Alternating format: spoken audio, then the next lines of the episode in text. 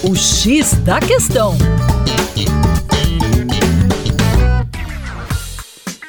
Olá, ouvinte, como vai? Tudo bem por aí? Com você, o Juninho Lopes, aqui do Terra Negra, hoje no X da Questão para bater um papo sobre a grande aproximação comercial entre a Rússia e o governo chinês. É fácil entender essa parte da geopolítica?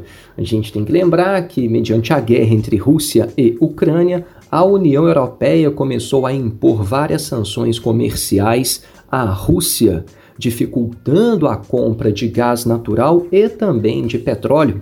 Desta forma, a ideia da União Europeia é enfraquecer os cofres russos para que desta maneira a Rússia não continue essa empreitada contra a Ucrânia.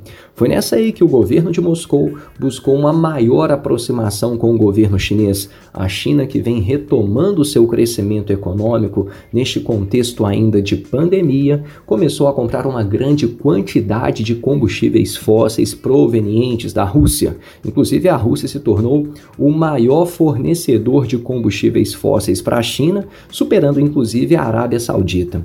Nesse ano, as compras chinesas de petróleo russo aumentaram cerca de 80%. E quando comparamos ao mês de maio do ano passado, o volume comprado pela Rússia basicamente dobrou.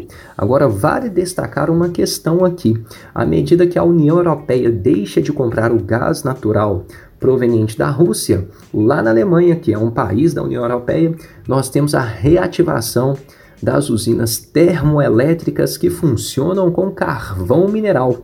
Lembrando que o carvão mineral, tal como o gás natural, é um combustível fóssil, porém, a queima de carvão mineral é muito mais nociva à camada estufa por emitir uma quantidade muito maior de gases que vão intensificar a camada estufa. Logo, mediante essa guerra entre Rússia e Ucrânia, nós vamos ter aí uma tendência de aumento da temperatura global em função de aumento da espessura dessa camada que dificulta a saída da radiação solar do planeta Terra. É isso aí, para mais acesse o nosso Instagram, arroba Terra Negra Brasil. Um grande abraço e até a próxima.